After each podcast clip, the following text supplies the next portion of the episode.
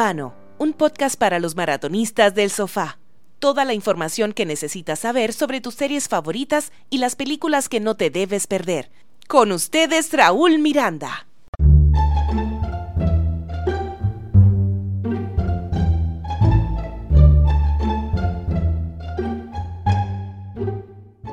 Hola a todos, bienvenidos a este primer episodio de Cinéfilo Urbano. Yo soy Raúl Miranda y estaré con ustedes todas las semanas ofreciendo recomendaciones y noticias sobre el fascinante mundo del cine y las series de televisión. Lo primero que debo aclarar es que no soy crítico de cine. Y aunque sí he escrito sobre el séptimo arte para varios periódicos y revistas, y muchas de mis amistades se toman en serio mis recomendaciones, me considero más bien un facilitador. Así es que no esperen veredictos de mi parte, sino digamos que la típica conversación que se puede tener con un amigo. Y es que no importa dónde estemos, en el trabajo, en un bar, en una reunión familiar, siempre alguien te va a preguntar si viste tal o cual película. Y es que las historias que vemos nos ofrecen un excelente tema de conversación, porque al final del día a todos nos gusta contar historias, y qué mejor que una que acabamos de ver y que nos ha gustado. Seguramente a ustedes les pasa igual que a mí, y es que en ocasiones pierdo 10, 15, 20 minutos tratando de decidir qué voy a ver en Netflix. Porque a veces uno quiere ver algo de acuerdo al humor que uno tenga en ese momento. Hay un día que uno quiere ver una comedia, y no una película de acción o un drama de esos que te sacan unas lagrimitas. Y por ejemplo, yo que sufro de migraña, y para el que no lo sabe, el que llora y sufre de migraña, eso es un dolor de cabeza seguro y de los más fuertes. Entonces, como que hay día que uno nota en esa vaina. La cuestión es que al final, muchas veces, uno termina tomando una mala decisión y pierde el tiempo que duró decidiendo qué ver más los 15 o 20 minutos que uno tarda en admitir que uno puso un huevo simplemente. Y cuando tú vienes a quitar la película ya tienes media hora en la costilla. Entonces, en este primer episodio vamos a hablar de dos películas y una serie que seguramente usted le ha pasado por arriba 15 veces y dice, no, esa no me llama pues atentos porque son tres joyitas medio ocultas en el laberinto de Netflix, incluso una con actores de renombre y uno de los mejores guionistas de Hollywood. Así que este fin de semana no hay razón para perder tiempo frente a la televisión. En el segmento de noticias hablaremos sobre un reguero de spin-off que se han anunciado en los últimos días, incluyendo, oigan bien, un parto de quintillizos de la serie Juego de Tronos. Así como acaban de escuchar, quintillizos slash cinco series. Y ha sido nada más y nada menos que el propio George R.R. R. Martin quien ha dejado caer las migajas de lo que está cocinando HBO. Y así comenzamos con el contenido de Cinéfilo Urbano y la primera joyita oculta de Netflix que les tenemos. de Israel, ¿a qué área lo comunico? Con Michael Comey. Es el embajador, por favor. ¿Con quién tengo el gusto? Me voy a identificar con el embajador. Temo que no podré comunicarlo con el embajador sin identificarse, señor. Señor. Señor. ¿Continúa ahí? Me llamo Ashraf Marwan qué puedo ayudarle, señor Marwan? Tengo información de interés para los servicios de inteligencia israelí. Es imperativo que hable con el embajador. Por ahora el embajador no está disponible, pero si gusta dejar un número para localizarlo... Ni más ni menos. El Ángel, la historia real de Ashraf Marwan, nos relata la vida de uno de los espías más famosos en la historia del Medio Oriente, y la de un hombre que estando casado con la hija del presidente de Egipto, decidió contar los secretos militares de su país a Israel. Ahora, oigan esto, porque aquí es que se pone interesante la vaina. Hoy en día, Marwan tiene la distinción de ser el único hombre considerado héroe nacional en ambos países. Y ustedes dirán, pero ¿y cómo un hombre que traicionó a su país puede ser considerado héroe nacional? Bueno, Precisamente eso es lo que convierte esta película en una joyita escondida de Netflix, que no solo nos regala una película de espías que logra mantener el suspenso a lo largo de toda la historia, sino una película bien contada, rica en detalles, que entretiene y que sobre todo nos enseña algo nuevo y hasta nos permite entender a grandes rasgos el conflicto árabe-israelí. El contexto es el siguiente. Los egipcios estaban dados al diablo porque en 1967 Israel aprovechó su poderío militar para arrebatarles la península del Sinaí y un lugar que se llama los Altos del Golán. Y para más humillación lo hizo en menos de una semana, en lo que históricamente se conoce como la famosa Guerra de los Seis Días, en la que Israel, con el apoyo de los gringos obviamente, le metió la mano a la coalición que formaron Egipto, Jordania, Irak y Siria. En cuatro días Egipto cruzará el canal de Suez hasta el Sinaí al atardecer. ¿Estás seguro? Viajaré de vuelta al Cairo el sábado en la mañana. Si hay algún cambio, estaré aquí a las 7 pm, el viernes. ¿Y si no lo hay? Habrá una guerra, mi amigo.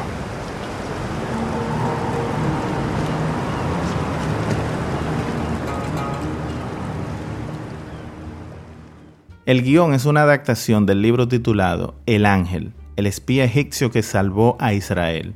Y literalmente eso es lo que sucede, porque sin la información de Marwan, las fuerzas conjuntas de Egipto y Siria, que estaban aliados en ese momento y fueron las que planearon el ataque, hubiesen cogido asando batata a los israelíes, ya que el ataque se planificó en la festividad de Yom Kippur, que es la fecha más sagrada de los judíos, en pocas palabras, los hubieran agarrado en ayuno y rezando. En IMDB, El Ángel tiene una puntuación promedio de 7 de 10, que no es mala, pero quizás no le hace justicia, porque como película de espionaje, en mi opinión, pasa con nota sobresaliente. Por muchas razones. Las actuaciones son excelentes, sobre todo la del protagonista, Marwan Kensari, un actor holandés de origen tunecino que realmente le hace justicia al famoso espía. Seguramente muchos de ustedes lo hayan visto en la película Aladino de Will Smith, donde interpreta a Jafar, un personaje eh, de la famosa fábula del libro Las Mil y Una Noches. En conclusión, al igual que las redes sociales y muchas páginas de internet, Netflix y las demás plataformas de streaming también utilizan un algoritmo para definir los gustos de sus usuarios y muy probablemente esta sea una película que le salió en su pantalla en algún momento cuando fue estrenada, pero como usted le dio bola negra, Netflix seguro se la debe tener medio escondida. Así que parafraseando a Liam Neeson en la película Taken, búsquela, encuéntrela y véala. ¿Quién está a cargo aquí? Servimos al presidente. A menos que sea el próximo en entrar por esa puerta, ¿por qué no me dicen qué carajo ocurre? Hace tres noches, un estadounidense fue secuestrado en el oeste de Beirut. Al día siguiente recibimos un comunicado del grupo La Milicia de la Liberación Islámica. Lo tienen de rehén, quieren hablar. Y que tú negocies el trato. Fueron muy específicos. Beirut es una película que a mí me sorprende la cantidad de gente que no la ha visto. Primero, porque tiene un elenco 1A, encabezado por John Hamm, a quien ya muchos conocen por su papel en la serie Mad Men, y a Rosamund Pike, una de las actrices mejor cotizadas de la actualidad, que por cierto protagoniza la serie de Amazon Prime, La Rueda del Tiempo. Ok, de vuelta aquí, y como segunda razón, es que estamos hablando de un guion escrito por Tony Gilroy, creador de la saga de Jason Bourne, y guionista de películas como El abogado del diablo, Armageddon, State of Play, que también está en Netflix, protagonizada por Ben Affleck y Russell Crowe. En fin, una lista interminable de grandes historias. Solo estas dos razones, el elenco y el escritor, son motivos suficientes para darle un chance a Beirut.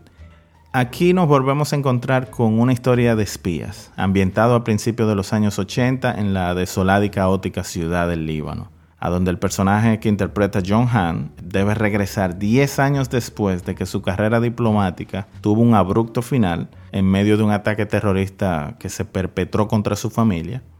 No nos perdamos, esto es Hollywood en pantalla chica, pero es ese Hollywood que entretiene, que te transporta a un mundo real pero ficticio a la vez y que nos mantiene en atención permanente por un par de horas, que es al final lo que uno busca cuando uno se sienta a ver una película o una serie. La cuestión es que 10 años después de ese infame atentado y con sus años de estelaridad diplomática ya en el zafacón del olvido, la CIA se ve obligada a recurrir a este señor para negociar la liberación de un rehén. El único problemita es que este tigre está entregado a la bebida. En palabras del famoso filósofo de los minas, DJ Adoni, el tigre está en romo pero feo.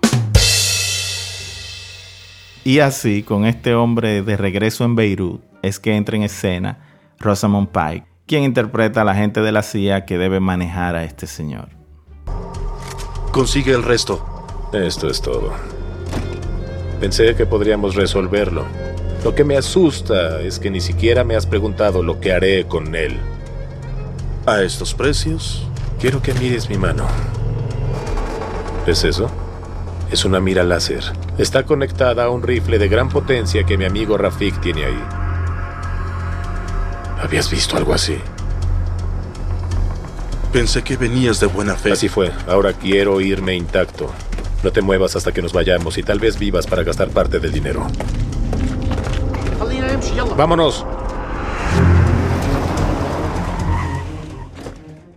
Para mí esta ha sido la mejor actuación de John Hamm en la pantalla grande. Lamentablemente, viviendo ahora en la cultura de la cancelación en que nos encontramos, Beirut presenta algunos estereotipos que generaron mucha crítica desde que salió el primer tráiler. Y esto la hizo pasar por las salas de cine sin pena ni gloria, recaudando apenas 7 millones y medio de dólares por el boicot que le montaron. Pero aún así, es una película con un promedio que también ronda el 70% en las diferentes plataformas. Y es sencillamente porque nadie le puede quitar el mérito de ser una historia entretenida, que te mantiene en suspenso, bien actuada y bien dirigida por Brad Anderson.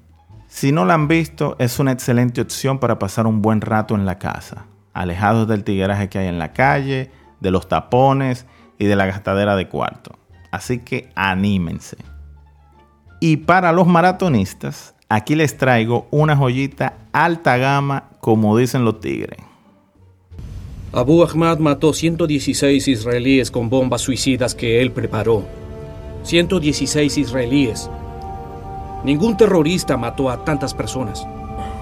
Niños, mujeres, ancianos, soldados, cientos. El maldito asesino debe morir. Debe morir. Hoy ajustaremos cuentas.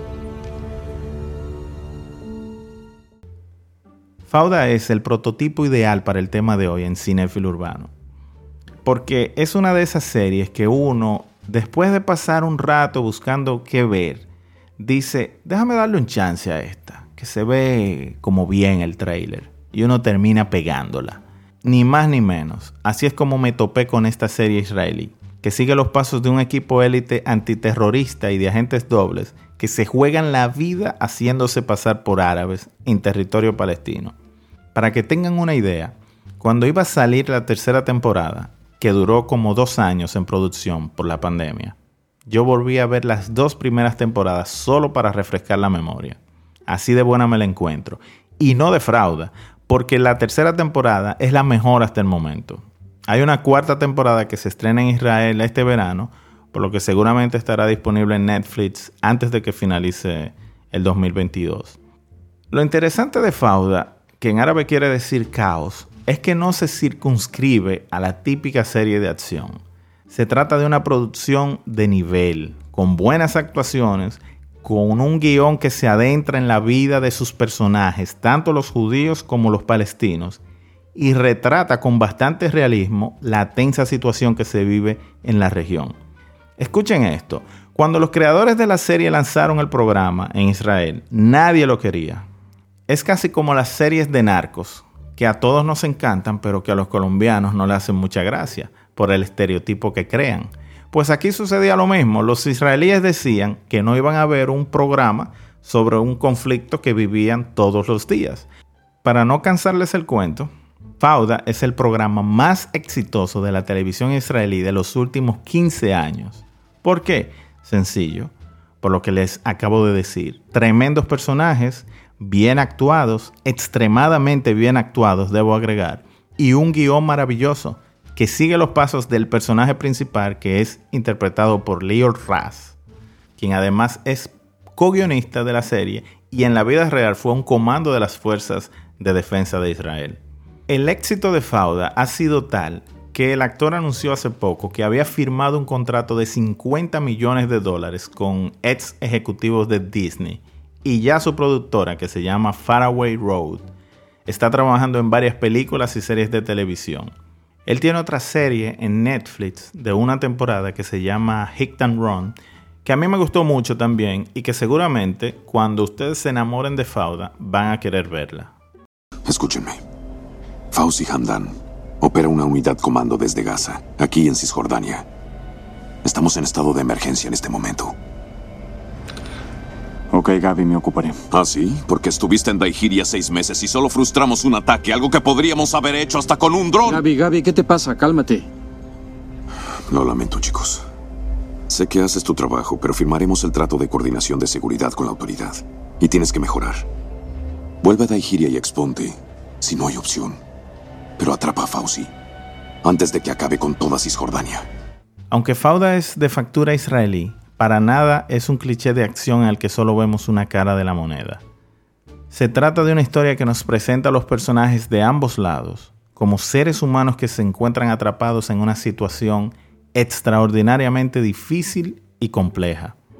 Dicho esto, pónganse las pilas y metan mano. Son tres temporadas de dos episodios que rondan los 40 minutos y créanme, si se enganchan, fácilmente se tiran una temporada en un día, como que nada.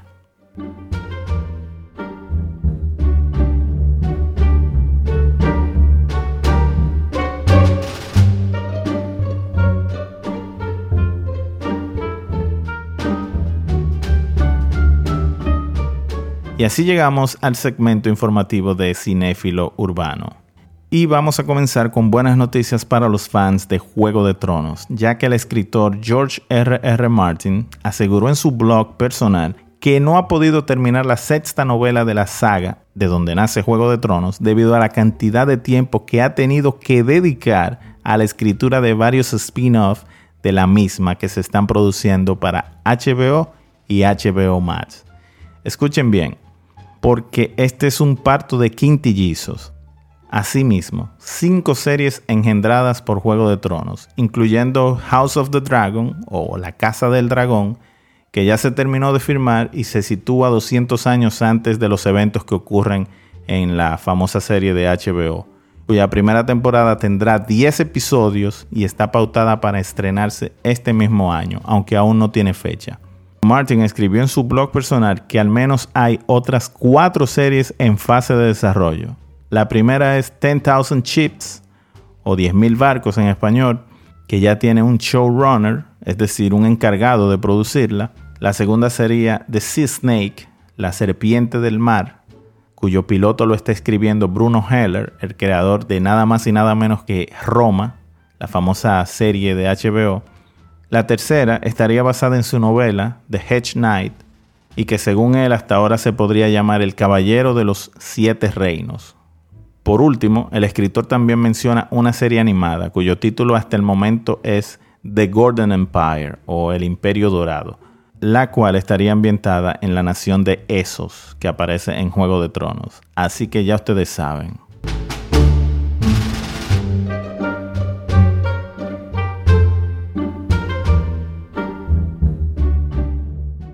Y ya que estamos hablando de partos múltiples, otra que acaba de anunciar su tercer embarazo es The Walking Dead, que ya vio nacer a Fear the Walking Dead y a The Walking Dead War Beyond. Y ahora saldrá Isle of the Dead, un spin-off que seguirá los pasos de Negan y Maggie en la isla de Manhattan en Nueva York. La nueva serie, protagonizada obviamente por Jeffrey Dean Morgan y Lauren Cohan, se estrenaría en el 2023 y contará con una primera temporada de seis episodios. Para los que somos fans, The Walking Dead siempre ha tenido el encanto de sus locaciones, esas ciudades que vemos desoladas a lo largo de la historia, por lo que solo el hecho de tener la Quinta Avenida, el Empire State, la Estatua de la Libertad, etcétera, como background ya promete, como poco, unas imágenes icónicas para este universo post-apocalíptico. Y les voy a decir algo a los haters. Yo era uno de los que decía que no veía un disparate de serie de, de zombies. Pero un mal día me dejé vencer por el aburrimiento y la verdad es que esta serie te atrapa desde el primer episodio y ya luego no hay escapatoria. Así que si viste Guerra Mundial Z y te gustó, no hay ninguna razón para que The Walking Dead no te vaya a amarrar.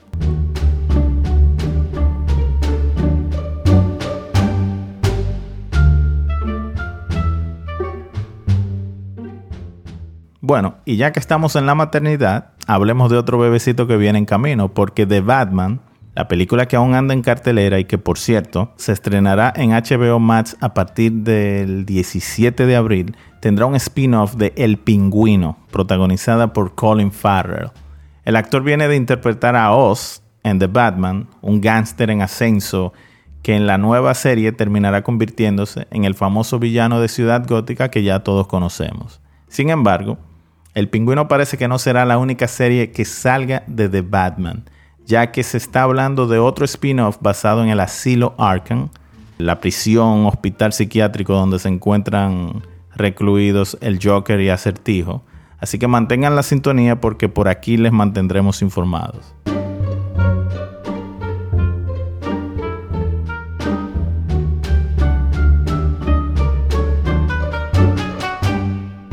Y por último, la cuatro veces nominada y dos veces ganadora del Oscar, Renée Zellweger, acaba de firmar un contrato con NBC Universal para protagonizar la serie Avenger Field, un drama ambientado en la Segunda Guerra Mundial que producirá Peacock, la plataforma de streaming de la cadena NBC. Ahora todo el mundo tiene una plataforma de streaming.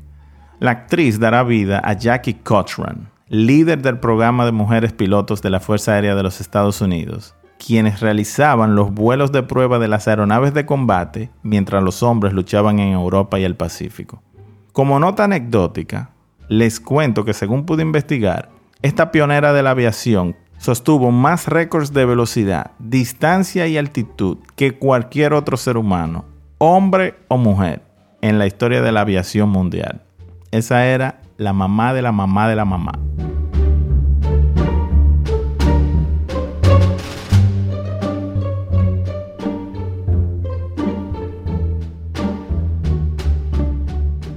Y así hemos llegado al final del primer episodio de Cinéfilo Urbano. Si te gustó, no dejes de suscribirte al podcast y si nos quieres ayudar a crecer, anímate y déjanos un rating en la plataforma donde nos estés escuchando. La semana que viene estaremos hablando de Vikings Valhalla, secuela de la famosa serie de vikingos, también de la última temporada de The Last Kingdom y muy probablemente del boom de las series coreanas, recordándoles que aquí damos mucha información y cero spoilers. Yo soy Raúl Miranda y me despido sigilosamente hasta el próximo episodio.